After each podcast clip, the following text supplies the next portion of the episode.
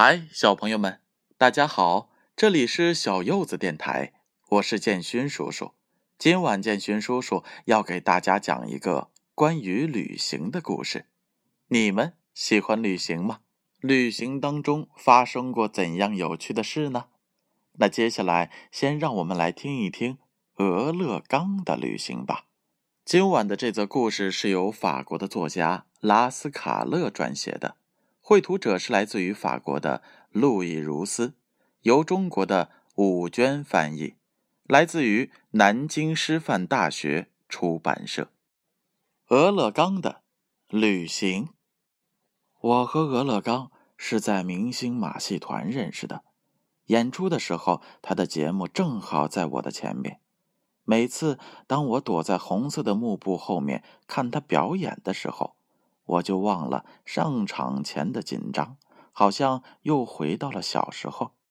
演完节目，我要带俄勒冈回他的笼子。有天晚上，俄勒冈突然开口和我说了一句话，就像在童话故事里一样：“公爵，带我回大森林吧。”他说。我傻傻的站在那里，什么也说不出来。当旅行车里只剩下我一个人的时候，我开始回想俄勒冈的话。他说的对，他本该和他的伙伴们在一起，他的家应该在那长满云山的大森林里，说不定我还会在那里遇到白雪公主呢。那天晚上，演完了最后一个节目，我们出发了，我们就这样消失在夜色里。身上没有多余的行李，口袋里也没有沉甸甸的钥匙。虽然我的地理学的不好，但是我知道，那长满参天大树、有小溪欢快流淌的大森林，应该不会在家门口。才走了几公里，匹兹堡灰蒙蒙的天空就被我们抛在了身后了。我用自己所有的积蓄买了两张去芝加哥的单程车票和三百个汉堡包，然后我和俄勒冈在路边的汽车旅馆住了一夜。我一点也不在乎花光了所有的钱，能和俄勒冈一起旅行，我非常高兴。我小时候从来没有玩过玩具熊。天刚蒙蒙亮。我们就在公路上拦到了一辆卡车，好心的司机斯伯克同意捎我们一程。他要去爱荷华州，据说那里是美国的食品仓库。正好，俄勒冈的胃口大的好像永远也填不饱。你为什么老带着个红笔头，也不擦掉脸上的白粉？斯伯克好奇的问：“你现在又不是在马戏团演出？”他们已经好像长在了我的脸上了吧？我开玩笑说：“我是个小丑，对我来说，生活可没那么容易。”你以为在美国这个世界上最大的国家做黑人就容易吗？斯伯克说：“原来我们是同一类人啊！我不需要再解释什么了。”我们在凌晨和斯伯克道了别，要兑现我的诺言，前面的路。还很长，我们穿过金色的田野，它就像梵高的画一样美。呃，不，比画还要美。我的红头发在风中飞扬。我们顶着大雨，冒着冰雹赶路。我们在玉米地里饱餐，在暖和的草地上打盹儿，在星空下做梦。小鸟是我们的闹钟，小河是我们的澡盆。整个世界都是我们的。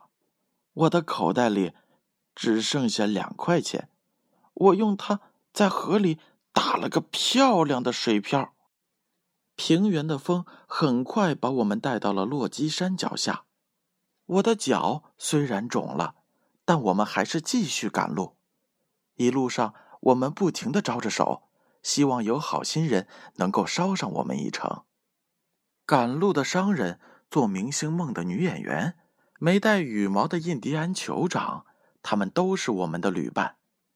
我们一路向前，从清晨一直走到黄昏，离马掌山不远了，但是我已经筋疲力竭，再也走不动了。我们在一辆一九三五年生产的雪佛兰旧车里过了一夜。这辆车的年纪和我一样大，可我比他保养的好多了。第二天一大早，我们跳上了一辆行驶中的火车。继续我们的最后一段旅程。我把头枕在俄勒冈厚厚的绒毛里，看着牛群在眼前掠过，不知不觉竟睡着了。当我醒来的时候，大森林就在眼前，和梦中见到的一模一样。用不了再跑出一百步。俄勒冈就会把这许多年的笼子里度过的日子抛到脑后了。大熊俄勒冈终于回到了他的俄勒冈，我也兑现了自己的诺言。明天又会是一个白雪皑皑的清晨，我将继续上路。这一回我会抬头挺胸，像风一样轻松，像云一样。自由。好了，小朋友们，故事讲完了。我们每一个人都有爱护大自然、保护动物的义务和责任。让动物回归自然，那该是一件多么美好的事情啊！所以，小朋友们，我们一定要做一个爱护动物、保护环境的好孩子。今天的故事就是这样了。欢迎关注我们的微信公众号“小柚子童书”。如果小朋友们希望建勋叔叔把你喜欢的故事读出来，可以在我们的公众号后台留言，并把书籍的封面拍照发给我们。小柚子童书为最美的童年选最好的书。小朋友们，闭上眼睛，进入梦乡吧。让我们在梦中和俄勒冈。相见。